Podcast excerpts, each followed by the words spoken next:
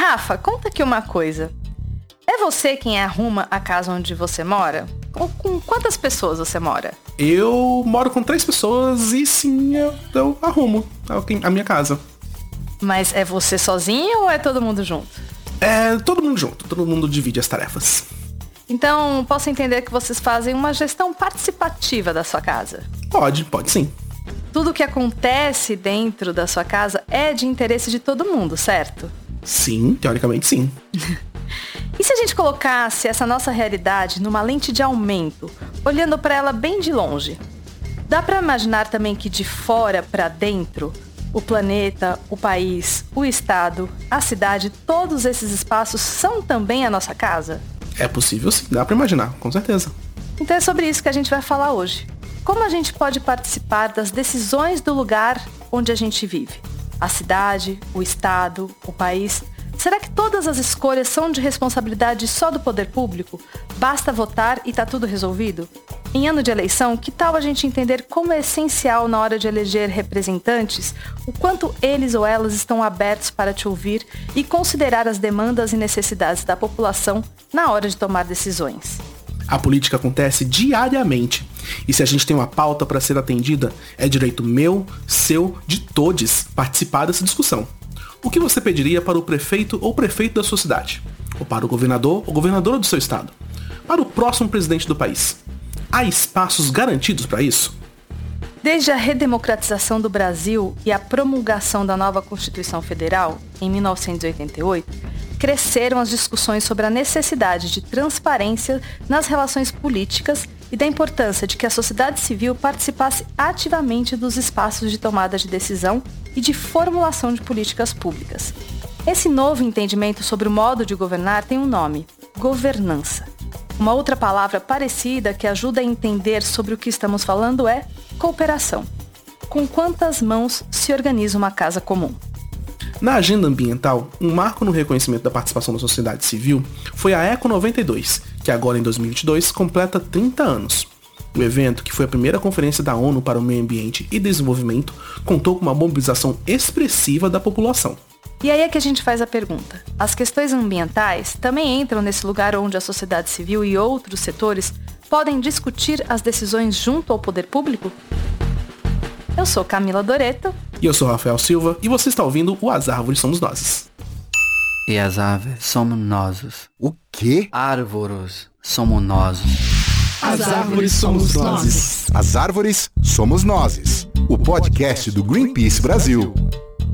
Cada um de sua casa, nós estamos aqui recebendo hoje virtualmente o João Câmara, que é professor de macropolíticas ambientais no Centro de Ensino Unificado de Brasília, analista ambiental do IBAMA e doutor em desenvolvimento sustentável, especializado em governança ambiental pela Universidade de Brasília. Muito bem-vindo, professor. Muito obrigado pelo convite. Boa tarde. E contamos também com a presença da Elisabetta Recine, docente e coordenadora do Observatório de Políticas de Segurança Alimentar e Nutrição da Universidade de Brasília, e ex-presidente do CONSEA, o Conselho Nacional de Segurança Alimentar e Nutricional. Bem-vinda, Elisabetta. Obrigada.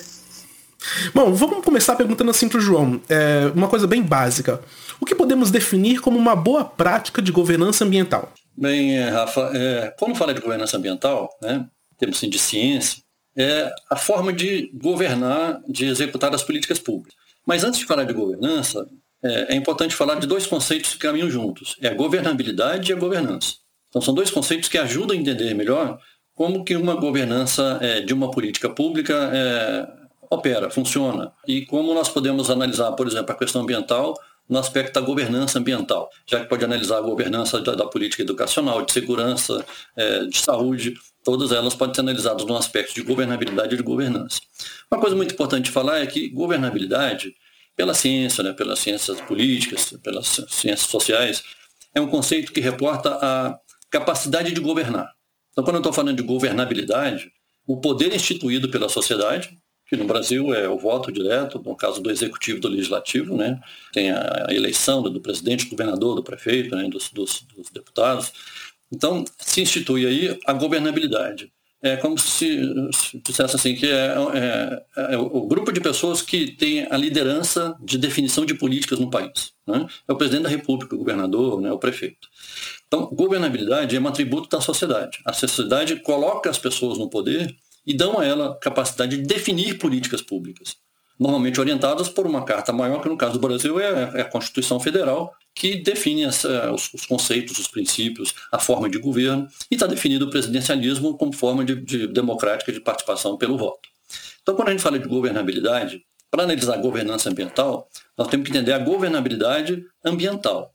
E a governabilidade ambiental, ela está envolvendo as pessoas que definem a, o rumo da política pública na área ambiental. Então, se eu falo de governança, é como as decisões de políticas públicas vão ser operadas, vão ser é, gerenciadas para executar os, os, objetivos daquela política. Então, toda política tem princípios, conceitos, diretrizes, objetivos e processos de gestão. Então, no caso da, da governança ambiental, estão definidos né, por lei, todo chama de arcabouço legal, ah, as instituições como o Ministério do Meio Ambiente, os órgãos do IBAMA, o Instituto Chico Mendes, os órgãos estaduais de meio ambiente, os órgãos municipais, tem as leis ambientais, né? tem as portarias, as leis federais, estaduais, municipais, as leis distritais. Então tem um conjunto de normas, de regras, que são operadas por toda a estrutura que está à disposição da, da governabilidade para executar as políticas. Entendeu? Então, para falar de governança ambiental, eu tenho que entender é, falar, ah, a governança ambiental pode não estar boa no Brasil hoje. Tem que ver por que, que ela não está boa. Então, isso reporta a, a, o processo de tomada de decisão para a execução da política ambiental. Então, eu tenho que analisar em dois aspectos. Como que o poder de mando do país, né, que é a presidência da República, o ministro do Meio Ambiente, né, é, os, os, os, secretários de, de Estado de Meio Ambiente municipais, estão produzindo né, as, as ações que devem ser executadas pela política ambiental, como elas estão sendo realizadas. A forma de realização vai ser a governança. E aí nós podemos falar, por exemplo, de boa governança ou de má governança. Quando você tem os critérios de boa governança, que são definidos pela ciência, quando tem, por exemplo, é, é consenso, orientação por consenso, é, transparência, participação, equidade, de, o, o, reconhecimento do, do, Estado de Direito do representante da, da, instituição, né? quando você tem uma série de critérios, né? a transparência, tem a auditoria interna e externa, quando esses critérios são bem é, é, são alcançados nas instituições que executam as políticas, você pode falar que tem uma boa governança. Então, no caso da boa governança ambiental, é quando o Ministério do Meio Ambiente, os órgãos ambientais, o IBAMA, os estaduais, municipais, estão executando a contento com efetividade, com eficiência, o que diz respeito à, à política ambiental. Então, a política ambiental está definida na lei, tem a Lei 6938 de 81, que definiu os princípios, direitos, os instrumentos da política, e tem um processo de definição de política que é de momento, que é de Estado. Cada governo tem a sua política. Então, a política atual né, do governo ela é distinta da política anterior do, do governo anterior. Né? E aí, ao se definir rumos para a política na governabilidade, as instituições de, de, de governança vão executar aquela, aquelas ações. Então, quando não alcança os objetivos, quando não cumpre a legislação, quando não alcança, não, não, não assegura é, as metas, você pode falar que tem uma, uma governança que não está adequada, uma má governança. A boa governança é quando tudo está funcionando e os objetivos estão sendo alcançados. Para que isso dê certo, você tem que ter uma boa definição de política. Você tem que ter um pulso forte. Então, se a presidente da República acredita e aposta na, na, na, política ambiental, você vai ter toda a estrutura de Estado para fazer a execução da política pública. Quando a definição não está clara, se ela está confusa, se ela não está assertiva, isso gera toda uma cadeia de, de relacionamentos que vão resultar em ações que podem não ser tão efetivas quanto deveriam ser. Aí surgem as críticas de que não está alcançando determinadas metas. Aí nesse espaço entra toda a questão climática, de desmatamentos, de, de poluição, todos os temas ambientais são, são conferidos. É uma maneira de, de, de pensar, de analisar a política pública para fazer, através de critérios técnicos, científicos, se o que está sendo feito precisa de ser corrigido em termos de rumos para que você aumente a sua efetividade, alcançando um resultado que é assegurar o artigo 225 da Constituição Federal, que é a cláusula Petra que fala que todos têm direito a um ambiente saudável e boa qualidade de vida com dignidade humana. Se a política ambiental não está assegurando ou contribuindo para isso, ela pode ser considerada que não está alcançando a boa governança. Precisa de ter correção de rumos. Mas a correção de rumos depende da decisão da governabilidade de que isso seja executado. Se não tiver, não conseguimos é, melhorar os, os, os indicadores. Eu gostaria de entrar agora na questão da participação da sociedade civil nessa governança. De 2018 para cá, a participação de organizações não governamentais, movimentos sociais e outros setores da sociedade civil nas tomadas de decisão foi drasticamente diminuída. Foi o caso do CONSEA, Conselho Nacional de Segurança Alimentar e Nutricional, que a Elisabetta fez parte e que foi extinto em 2019. Para começar, Elisabetta, queria que você falasse sobre como era constituído o CONSEA e como ele atuava. Vamos lá, acho que o CONSEA e todo o processo que ele fazia parte é, diz muito respeito ao que o professor João estava comentando agora. Né? O Conselho Nacional de Segurança Alimentar e Nutricional, ele teve dois, por enquanto, né, duas vidas, vamos dizer assim. Uma primeira vida foi durante o período do presidente Itamar Franco, que veio todo um movimento de ética na política, da ação da cidadania, um movimento contra a fome, etc. Isso gerou um processo de mobilização social que abriu né, um espaço no governo do Itamar Franco para que ele constituísse uma primeira, o que foi o, o Conselho da primeira geração, né, que já vinha com, um, com esse registro né, de levar para dentro do processo de definição de políticas públicas não apenas demandas, né, mas experiências da sociedade civil, no caso, para combater a fome. Ele teve uma vida curta, logo no início do período de, do primeiro mandato do presidente Fernando Henrique Cardoso, ele foi extinto, foi substituído por uma outra estratégia. E em 2003, com o início do primeiro mandato do presidente Lula e com o lançamento né, da estratégia Fome Zero, nos primeiros dias de governo, o Conselho é reinstalado com uma composição muitíssimo interessante. Né? É um conselho, o Brasil tem muitos conselhos que foram muito atuantes, hoje, como você disse, estão passando por uma situação extremamente desafiadora. Vários foram é, extintos né, oficialmente, outros estão com dificuldade para funcionar. Mas naquele momento, em 2003, o Conselho foi reinstalado, tendo a maioria da sociedade civil na sua composição. Então, dois terços da sua composição era da sociedade civil, um terço do governo e também a sua presidência era da sociedade civil. Né? É, e é interessante pensar quem era essa sociedade civil que estava dentro do Conselho. É, primeiro, a gente precisa lembrar o que é segurança alimentar e nutricional dentro do conceito brasileiro. Né? Ela é um conceito que visa não só pensar que nós precisamos produzir alimentos em quantidade suficiente para a nossa população, mas esse conceito também abarca as condições que esse alimento é produzido, quem produz, o que é produzido, os canais de abastecimento, de acesso e as consequências do consumo do alimento, né, do ponto de vista da saúde, tanto do indivíduo quanto da sociedade como um todo. Então, a sociedade civil que estava no Conselho, de alguma maneira, representava essa diversidade diversidade.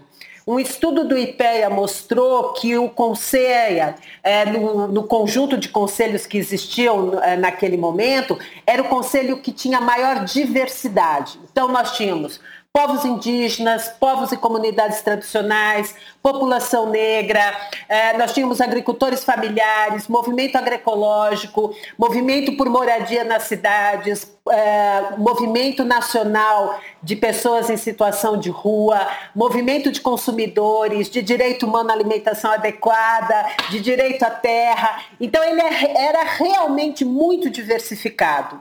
E qual que era o papel disso? Esse conjunto né, de sujeitos da sociedade brasileira levavam para dentro de, do Conceia os seus olhares, as suas experiências, os seus desafios e as suas necessidades. Né? Isso fazia com que, em diálogo, uh, e nem sempre um diálogo, vamos dizer assim, fácil, né? mas num diálogo democrático, levava para dentro da discussão do Conselho uma interlocução com diferentes setores de governo. Então, assim como a sociedade civil do Conselho era extremamente diversificada, a representação de governo também era diversificada. Então, nós não tínhamos, por exemplo, apenas o Ministério da Agricultura ou do Desenvolvimento Agrário. Mas nós tínhamos Ministério da Saúde, da Educação, do Desenvolvimento Social, das cidades, da Justiça, da Economia. Enfim, era um processo extremamente vivo é, que enfrentava o desafio de fazer com que a máquina pública e o fazer política pública ficasse mais permeável tanto ao diálogo com a sociedade civil, mas também a práticas intersetoriais.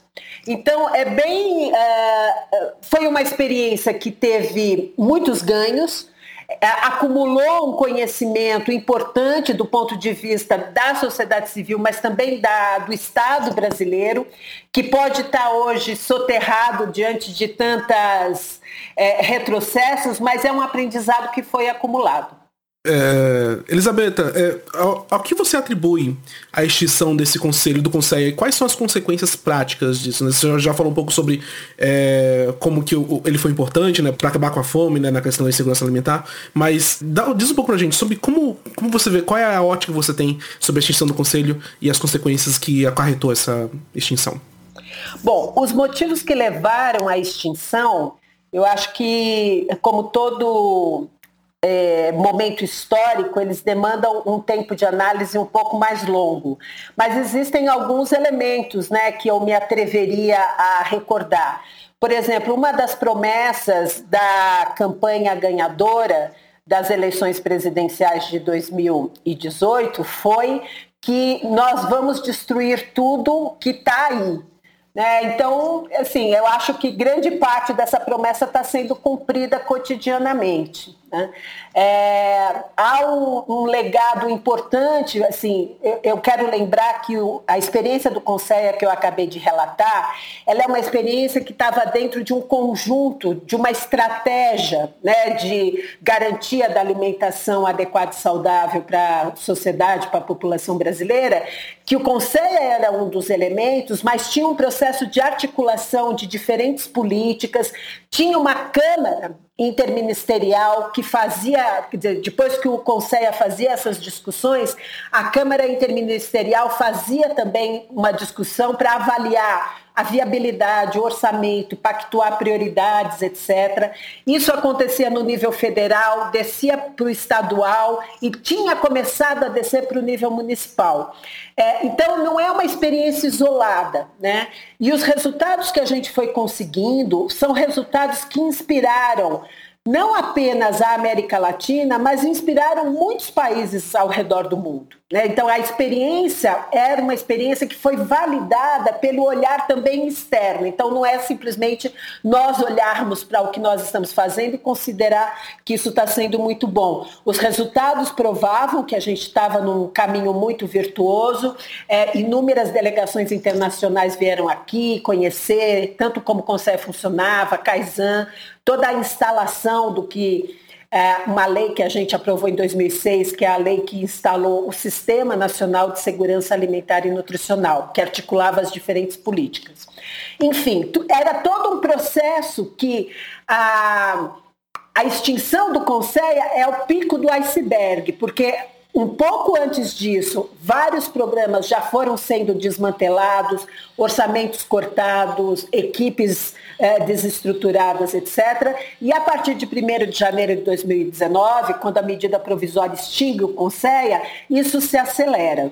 Quais são as consequências dessa extinção? É, veja, quando a gente começou, né, quando a pandemia por Covid-19 se instala no Brasil em março de 2020, nós estávamos com, por exemplo, uma fila enorme dentro do programa Bolsa Família, uma fila enorme de, benefícios a serem analisados pelo INSS, o programa de aquisição de alimentos da agricultura familiar simplesmente sem orçamento, assistência técnica para agricultura familiar, é, financiamento para agricultura familiar, tudo isso paralisado. Então, quando começa a pandemia e se instala a gravidade e a profundidade dessa crise sanitária, nós já vínhamos trazendo uma crise da, da, de todas as políticas de, da rede social, da, da rede de produção social, ela já estava instalada. O que, que acontece? As consequências da pandemia para o Brasil, além de outros elementos que não cabe aqui a gente analisar, como é, uma, negar uma realidade, por exemplo, a, a, desestruturação desses programas fez com que as consequências para a população e principalmente para os grupos mais vulnerabilizados fosse ainda mais terrível e mais profunda. O que, que um conselho faria numa situação dessa? Ele articularia né, as ações para dentro do governo, ele pressionaria, ele, dá, ele pressionaria para ter mais agilidade, para ter destinação de recursos públicos para programas estratégicos, ele apoiaria a identificação de grupos grupos em situação de maior vulnerabilidade. Ele apoiaria também o diálogo interfederativo entre o nível federal, estadual e municipal. Enfim, ele faria o seu papel se a gente fizer um paralelo, é olhar toda a luta que o Conselho Nacional de Saúde fez para poder fazer com que o SUS tivesse condições de enfrentar a pandemia, tivesse orçamento, tivesse vacina, etc. Então, do lado da segurança alimentar e nutricional, esse, foi, esse seria o papel do Conselho. Se a gente analisar tudo que foi feito do ponto de vista de garantir condições mínimas de vida para a nossa população durante a pandemia, a gente foi, vai identificar que as respostas foram extremamente lentas, elas foram insuficientes e elas só vieram depois de muita pressão dentro do Congresso Nacional que a sociedade civil fez. Certo. Elisabetta, é, queria entrar agora um pouco é, num processo de como se dá o amadurecimento da participação social na gestão ambiental do Brasil. 2022 agora seria o ano oficial da Rio Mais 30, que deveria acontecer 30 anos depois da Eco 92, a Conferência da ONU para o Meio Ambiente e Desenvolvimento. Em um momento em que a gente vive uma crise climática é, que já impacta vidas aqui no Brasil, é, acentua uma série de outras crises, né, é, como essas que você, a Elisabetta, comentou agora, a pauta ambiental deveria ser priorizada. Mas o governo federal, que seria responsável por organizar o encontro em colaboração com as Nações Unidas, deixou um vácuo. É, o que essa atitude diz, é, João, sobre governança ambiental ou falta de, que você inclusive falou um pouco, né?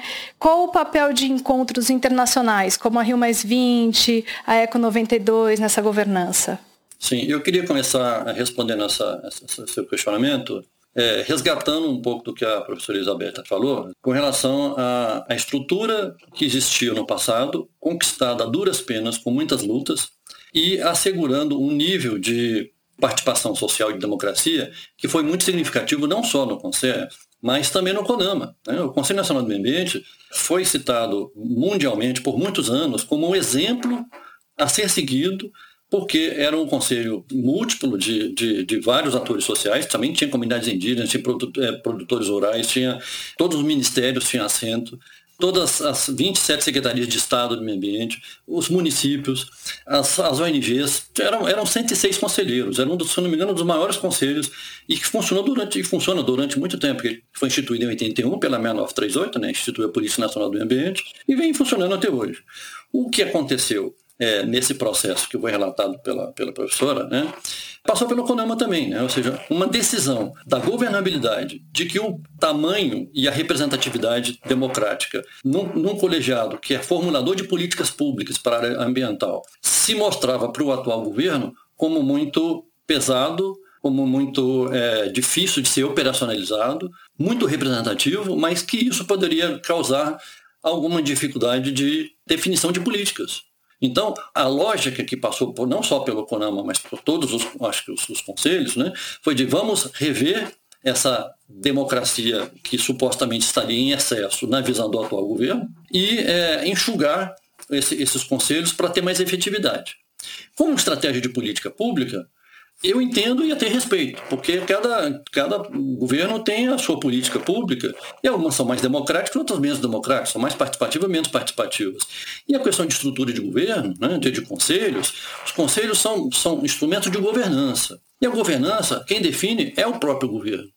Então, a, a, a, democracia, a sociedade, colocou o governo pela governabilidade e ele define a sua política. Então, a, a redução do CONAMA, ela teoricamente, ela passou por um, deveria ter passado por um processo de discussão mais ampla no próprio colegiado. Né? Tem muitas ações e manifestações de conselheiros do CONAMA que até hoje não concordam com essa redução. Eu, pessoalmente, eu já fui, tive a oportunidade, eu fui conselheiro do, do CONAMA representando o IBAMA de 92 a 97, e, e, a minha experiência foi assim, de, de uma riqueza enorme de, de, de, construção de política pública, com arenas diversas, com interesses diversos. Era, era assim, às vezes próximo do impossível de chegar numa resolução do CONAMA com um termo de consenso, com tanta diversidade de interesses. Mas isso faz parte do processo democrático. E aí, esse colegiado, ele propiciou conhecimento do governo, da, das ONGs, né, dos, dos diversos atores sociais, de sentar e superar dificuldades para colocar uma meta, uma, uma, uma, uma norma, uma regulação para que é, alcançasse os objetivos de sustentabilidade. Então, eu entendo que redução de, de, de, conselho é um ato administrativo que ele faz parte do processo de gestão de uma, de uma política. Só que quando ele é mal feito ou é mal negociado ou, ou que né, não é claro ou transparente, ou seja, não segue os critérios de boa governança, né, dá a entender de que está sendo autoritário de cima para baixo, sem argumentação e sem uma justificativa convincente de que é necessário, nesse momento, reduzir para facilitar a execução das suas, das suas metas. Então, tanto o Conselho quanto o CONAMA, eu não, não conheço uma avaliação é, é, da pós-redução em termos de efetividade. Mas eu não percebo é, uma melhoria significativa pela redução do número de representantes do, do CONAMA em termos de efetividade de políticas públicas. Muito pelo contrário. Parece que o atual CONAMA produz menos relatórios e normas do que a, a, a versão anterior. Então, na sua pergunta da questão da, da, da, da participação da sociedade, é, eu entendo que pela experiência que eu tive do Konami e pelos vários conselhos que eu já passei e conheço, é fundamental para você ter o que eu falei do conceito de, de, de, de governabilidade e de governança a sociedade define a sua estrutura de governo e o governo, como governabilidade, ele tem uma boa governabilidade se ele percebe as demandas da sociedade e coloca políticas em curso para atender os interesses da sociedade. Quando começa a entender interesses de grupos eh, específicos e não da sociedade como um todo, gera crise. E aí você estava falando da, dos, dos, do, da influência das Nações Unidas na liderança do processo de governança ambiental global, né? fundamental é, de incentivar os países a dar um norte em termos de, de, metas globais, porque os problemas ambientais eles não são restritos a, a, aos limites territoriais. Desmatamento na Amazônia causa alterações climáticas no mundo inteiro. Né? É, então, assim, tem, tem consequências que são, são compartilhadas, né? ou seja, há, há, uma socialização dos prejuízos quando você tem uma política pública que resulta em danos, né? principalmente ambientais com, com consequências graves sociais e econômicas. Então, quando a gente pega assim, a experiência da ONU de ter é, iniciado uma proposta lá em, em 92, na Rio 92, no Brasil, colocou o Brasil no, numa situação muito confortável de liderança né, do processo de construção de política ambiental, e, e se assumiu uma agenda, foi a Agenda 21. A Agenda 21 tinha 21 objetivos que eram mais econômicos e sociais e alguns ambientais, mas que houve um processo de definição tanto da agenda quanto do, da execução da agenda muito interessante no processo democrático. Eu participei de várias reuniões aqui no, no, no Distrito Federal de vários atores sociais construindo as ações para cada uma das agendas para se transformar em política de governo para o DF e para o Brasil. Não tinha, várias comissões foram criadas e houve um processo de participação da sociedade muito grande. Funcionou até um certo tempo, com orçamento, com linhas de prioridade de, de política de Estado. Né? Chegou um determinado momento que foi necessário uma revisão desse processo, e aí em 2000, no ano 2000, o presidente Lula foi a, a época em Nova York e o Brasil assumiu é, uma nova agenda global que foi a Objetivos de Desenvolvimento do Milênio, os ODMs, que tinham oito objetivos. Esses objetivos eles foram assumidos por todos os líderes dos países, os presidentes da República estiveram lá. e assumiram, estamos assumindo perante as Nações Unidas o compromisso de alcançar determinados é, indicadores em certo, em certo tempo. Algumas, muitas ações foram feitas, e aí se chegou em 2012, o Objetivo de Desenvolvimento do Milênio, alguns, alguns resultados tinham sido alcançados, outros não, e aí saiu mais uma proposta, inclusive do governo brasileiro, de se criar uma nova agenda chamada de ODS, Objetivos de Desenvolvimento Sustentável, em 2012.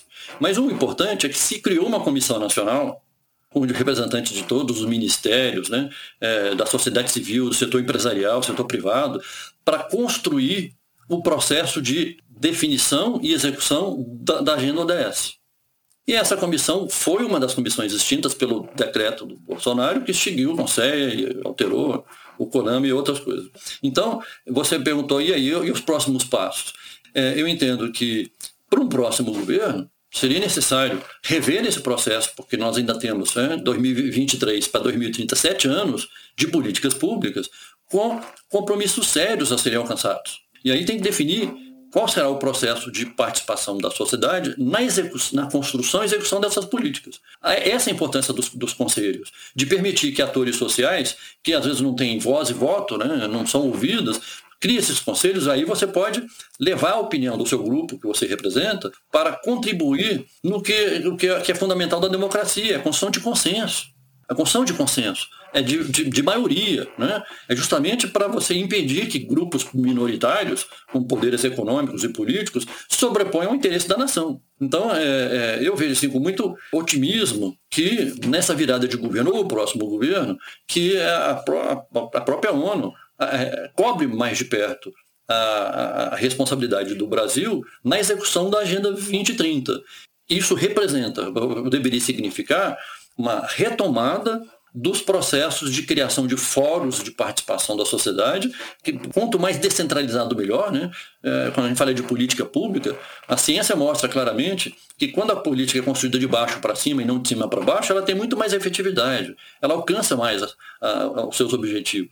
Mas a sociedade está participando, e eu acho que não está participando suficientemente. Esse tema dos ODS é o exemplo. Eu, eu, como servidor de um órgão ambiental, eu vejo com uma aflição que a gente está perdendo tempo. Mas a sociedade percebe isso. A sociedade está cobrando. Se a sociedade, se o cidadão não cobrar a execução da política, de, de, cobrar responsabilidade, né, de resposta de governo aos seus problemas, as coisas vão sendo levadas sem, sem mudanças. Aí vai entender interesse de outros que não da, da, da sociedade como um todo. Né? Então eu acho que fortalecer os mecanismos de participação social é fundamental para uh, o exercício desse desafio que nós temos para a Agenda 2030 uh, e outras que vão aparecer mais para frente. Professor, só uma dúvida em cima disso que você está comentando. Os conselhos são um caminho para essa cobrança, é isso, né? Ou tem, o senhor sugere que, por exemplo, existam outros caminhos para essa cobrança que o senhor está trazendo agora? Eu, eu, eu acho que os, os, os conselhos, uma vez instituídos, eles têm os seus representantes legais, que inclui os seus pares, de fazer as consultas, né, para levar os processos de tomada de decisão. É, ou seja, no, por exemplo, no caso do CONAMA, que eu conheço mais de perto, né, a, a ONG da, da região amazônica, por exemplo, ela, antes de, discutir a pauta do dia, né, da reunião do CONAMA, ela tem que consultar todas as ONGs da, da região amazônica para saber o, o, o consenso do posicionamento que vai ser levado. Mas isso ainda é muito fechado em grupos organizados. E aí eu estou levantando uma outra polêmica, que é, além dos grupos organizados, que funcionam muito bem, a sociedade precisa de participar do processo de construção de política. Eu acho que nós participamos pouco, ou seja, é, nós como cidadão temos pouca penetração no processo decisório da, da política educacional, da política de segurança pública, da política uh, de saúde. Então eu estou entendendo que hoje o cidadão comum, que não participa de ONG, ele vê as notícias, se, se sente agoniado, quer participar de alguma forma, mas não sabe nem por onde participar boa parte do que é decidido em, em, termos de política pública nesse país tem o nosso aval porque nós votamos nas pessoas. Nós, votamos no presidente da República. Votamos, pode não ter sido que você é, votou eleito, mas tem um voto que foi a maioria, senão não teria sido eleito. E aí, de uma certa forma, parece que o cidadão deixa assim a responsabilidade dos, dos, dos dirigentes, que é a governabilidade, de resolver como se fosse atender todas as suas necessidades. E não estão atendendo. E aí, sequer a gente cobra se vocês fizeram um trabalho perguntando para pessoas de todas as idades Quem votou na última eleição para governador, para deputado federal e, e, estadual e perguntar e qual foi a promessa e o que que você, por que que você votou nessa pessoa e o que que ele, ele te atendeu ou não para você continuar votando nessa pessoa?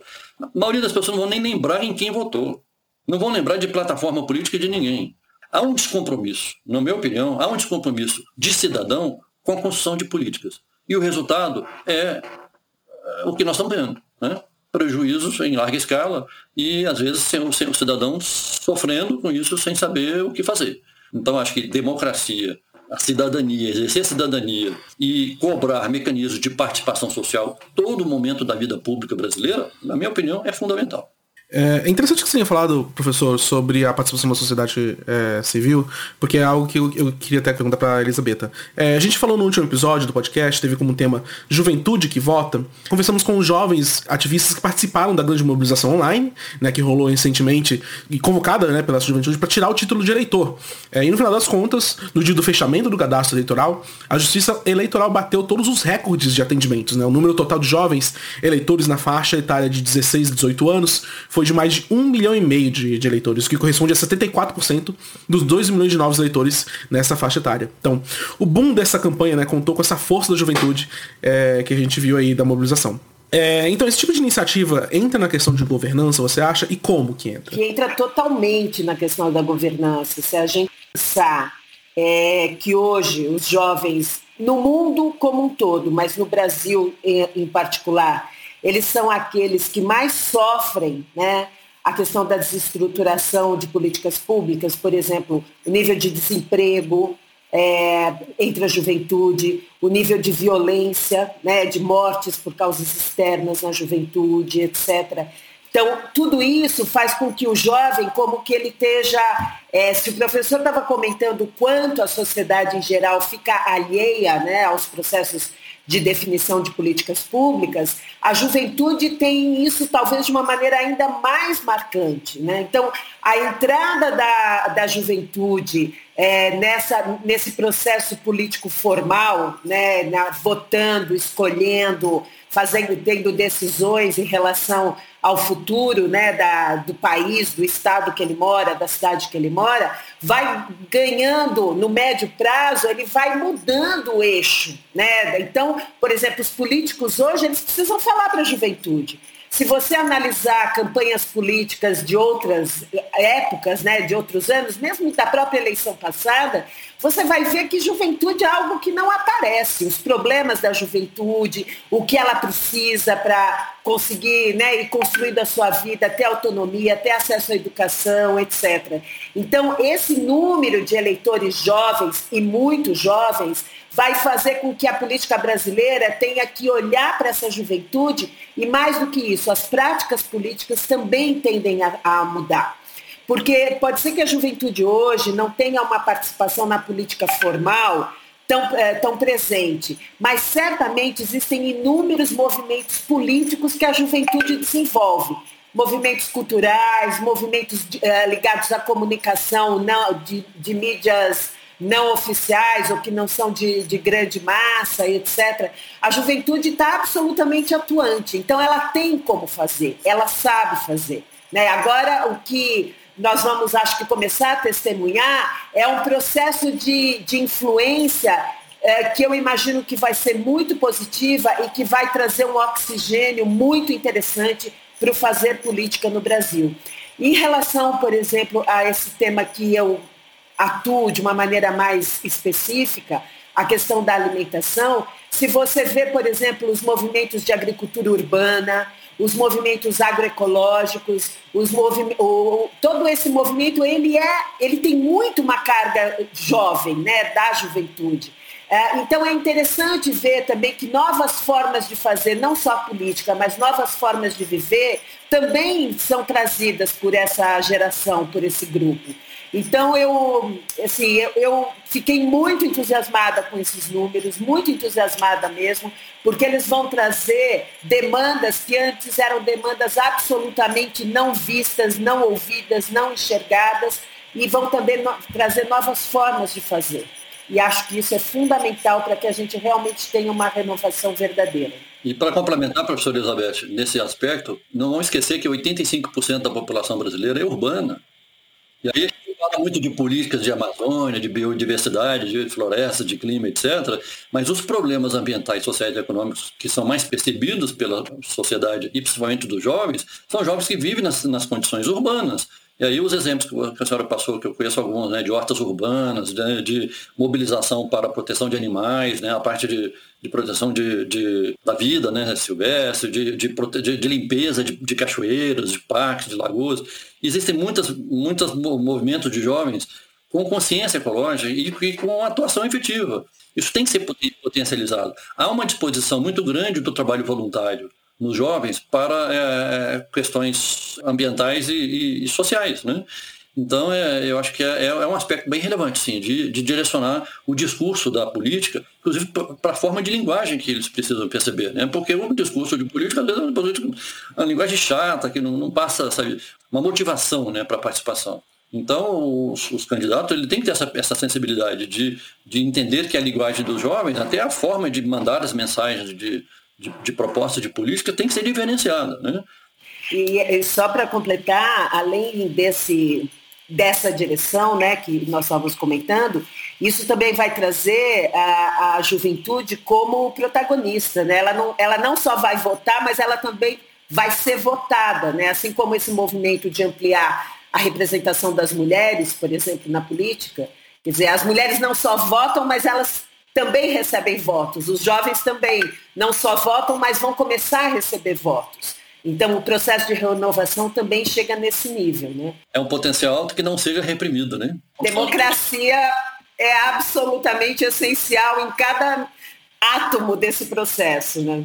Professor, no fim de abril, o STF, Supremo Tribunal Federal, concluiu a primeira votação do chamado Pacote Verde, que julga sete ações relacionadas à pauta ambiental e climática. A Corte derrubou, é, em sua primeira decisão, três decretos é, de Bolsonaro, sendo que um deles excluía a participação de representantes da sociedade civil no Conselho de Deliberativo do Fundo Nacional do Meio Ambiente.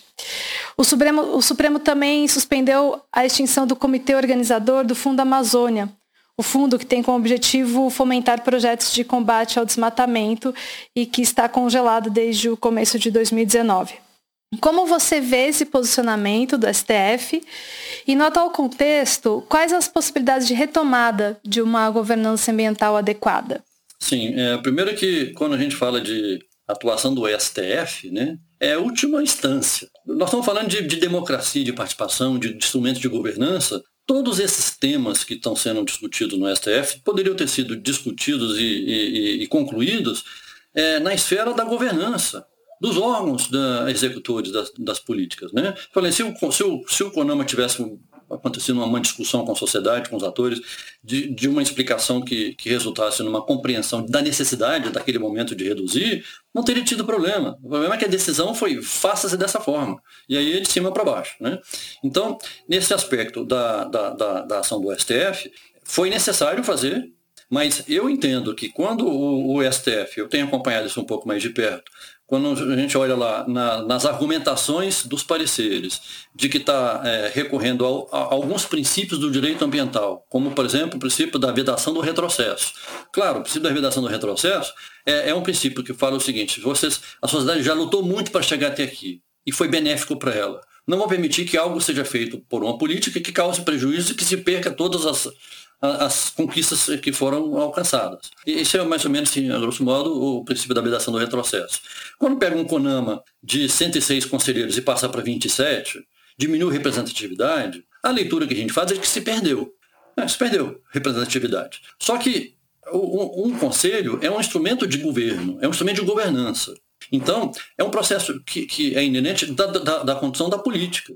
Eu não sei, eu fiquei na dúvida se seria, porque, claro, a gente tem, tem olhando as formas de governo, e ao longo da, da história, né, dos últimos anos, a gente passa muito por um processo de redução do, do, do Estado. Né? Há uma, uma, uma, uma um processo global de redução do tamanho do Estado e transferindo por parcerias público-privadas, por privatizações, né, ações que o Estado faz é que o setor privado poderia fazer. Então, esse processo de, de redução da, do tamanho do Estado, ele é legítimo. eu entendo que ele é legítimo. Ele é um processo normal. Eh, dependendo do, da situação de governo, pode criar mais ministérios, pode diminuir ministérios. Isso não, assim, a redução de ministérios não significa é, vedação da necessidade de recorrer pelo STF ao princípio da vedação do retrocesso, desde que a proposta traga uma alternativa que seja melhor. O que nós estamos discutindo não é a forma, porque o, o, a existência ou não do Conselho é processo. E nós temos que discutir é, é, é, a, é a ação final. Se vai ser alcançada a política ambiental para melhoria das condições climáticas com o conselho reduzido, isso pode acontecer, desde que algumas outras coisas sejam feitas. Não quer dizer que vai ser que, a redução de um tamanho de um conselho ou de da representatividade significa imediatamente a, a redução da, da, eficiência, da efetividade, da capacidade de deliberação para a construção de políticas para alcançar as metas que são definidas pelo governo. Então, é, na minha leitura, foi necessário recorrer a decisões do STF, utilizando de princípios do direito ambiental, e alguns estão lá na Constituição, né, como a dignidade da vida humana, né, como o desenvolvimento sustentável, né, como o direito geracional de condições de vida, mas eu acho que é um pouco de até de radicalismo, de assumir esse princípio para discutir mudanças de gestão de governo. Uma vez que gestão de governo, ela é, ela é saudável. É, não, não quer dizer que uma instituição que existe está funcionando, é que ela tem que existir para sempre. As instituições têm prazo de vida, tem até uma média mundial de 30 anos de existência de uma instituição. Algumas passam mais, outras menos. Isso quer dizer o quê? Que de tempos em tempos, as estruturas criadas pelo governo para gerenciar suas políticas tem que passar por um processo de reengenharia, de repensamento. Por quê? Porque as demandas da sociedade, do IBAMA, por exemplo, falando do IBAMA, né, que é a instituição que, que eu falei que eu trabalho, pode ser uma universidade ou qualquer empresa. O que foi definido lá na, em 89, quando foi criado, as demandas da sociedade são diferentes das demandas da sociedade de hoje.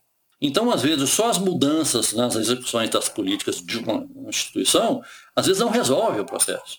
Eu acho que é, que é, é saudável a mutação, a mudança, constante evolução, desde que seja para melhorar as políticas, os indicadores.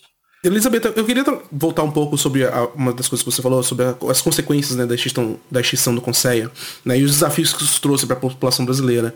É, frente ao que temos hoje, tudo que a gente está vendo está em jogo, né? Qual é a sua perspectiva para as políticas de segurança alimentar no Brasil? Né? O, o caso, quais seriam as principais medidas que um conselho, por exemplo, é, deveria tomar para poder reverter essa insegurança alimentar que está acontecendo no país? O conselho, ele, se ele existisse, né, e a gente pode dizer que muitos dos conselhos estaduais que continuam existindo estão fazendo isso, é pedir uma reorganização do orçamento público. Né? Não, há, não há mágica nisso. Né? A política pública se faz com propostas, com planejamento, mas ela precisa de orçamento público. Então, se você olhar é, tem vários estudos que mostram isso. Se você olhar o que aconteceu com o orçamento dos principais programas, a não ser o programa de alimentação escolar, todos eles tiveram queda drástica. Teve é, programas que teve queda de 99,9%. Então, quer dizer, o programa não existe mais. É, então, esse é um aspecto, é a recomposição do orçamento público. Outro aspecto é você reconstituir um espaço é, de articulação dentro do governo para que as prioridades sejam discutidas e definidas né, conjuntamente e que as ações elas sejam ações que estejam baseadas em evidências e em experiências que nós já realizamos. Porque o que acontece hoje é que se anunciam programas como se eles fossem grandes novidades que na verdade são programas de gerações superadas. Hoje a gente tem gerações de políticas públicas que compõem a rede de proteção social, é, que são extremamente eficientes e hoje está se voltando com políticas, por exemplo, da década de 70, de 80, que podiam ter sentido naquela época, mas hoje a dinâmica da nossa população é outra, a dinâmica da pobreza é outra e a dinâmica da fome também é outra. Então você precisa fazer com que a política pública esteja atualizada às evidências que existem. Então a gente tem que recompor a nossa capacidade de produção de alimentos que vão para o nosso prato e não para o container dos portos de exportação. Não que a exportação não seja importante, mas a questão de você garantir a nossa soberania alimentar, ela precisa ser prioridade. Nós estamos com uma inflação altíssima e a, e a composição da inflação ela é muito grande dentro da alimentação e a gente sabe que quanto mais pobre é uma família, mais ela compromete do seu orçamento para comprar alimentos. Isso é uma coisa absolutamente natural, né? Diante do, do quanto a alimentação é importante, uma família de baixa renda, ela destina o máximo possível para comprar alimentos. Aí o que está acontecendo? Primeiro diminui a quantidade, depois é, tenta mudar o tipo de alimento e, e, você tem hoje mais da metade da nossa população numa situação de insegurança alimentar. E, e, mais de 20 milhões de pessoas em situação de fome instalada. Né? Então, o que a gente precisa é recompor a nossa capacidade de produção, a nossa capacidade de acesso. Né? Então, as pessoas precisam ter recursos para comprar. Então, isso vai via emprego, logicamente, mas também vai via programas de distribuição de renda que garantam que as pessoas que estejam numa situação de vulnerabilidade mais extrema, elas tenham capacidade de recompor sua vida. Né? Passar fome é a situação mais extrema que uma pessoa e uma família podem ter e que desestrutura toda a sua capacidade de se organizar em sociedade. Então, a gente precisa recuperar essa capacidade. Bom, gente, é isso aí. É, chegamos ao fim desse bloco. Eu queria agradecer mais uma vez a participação aqui do, do, professor João Câmara, da Elisabetta Recine. E muito obrigado, mais uma vez. E torcemos aí para que no futuro é, nós tenhamos governanças públicas melhores do Brasil. É, mais, mais participação pública nas políticas, né? Com certeza, professor. Fortalecer a democracia, que é fundamental. Isso aí. Obrigado pelo convite. Obrigada. Muito obrigada, pessoal. Nosso episódio está chegando ao fim, mas antes queríamos agradecer aos comentários que recebemos sobre o nosso último episódio em que falamos sobre juventude e participação política. Nós publicamos um trechinho da fala da Mariana Faciroli, do Army Help the Planet, lá no nosso Instagram, e a Sandra Cunha comentou: Juventude e idosos dando vozes ao Brasil. Somos milhões de corações votando. É isso aí. É, não tem idade para exercício da cidadania e para defendermos a democracia, Sandra. Já a Adriana Pad elogiou o nosso episódio. Ela disse, abre aspas, ótimo, vamos divulgar, linguagem perfeita, fecha aspas. Obrigado pelo apoio, Adriana, e isso mesmo, os jovens sabem comunicar como ninguém. Você também pode ajudar a divulgar nosso podcast. É só acompanhar nas nossas redes sociais, que a gente sempre posta coisa por lá. Assim também como pelo nosso site www.greenpeace.org.br podcast. E para mandar seus comentários e sugestões é só escrever pra gente no social.br@greenpeace.org. Quem sabe o seu comentário não é lido aqui no próximo episódio. Muito obrigada a todo mundo que ouviu, todo mundo que participou e até o próximo episódio. Falou, gente. Tchau, tchau. Tchau.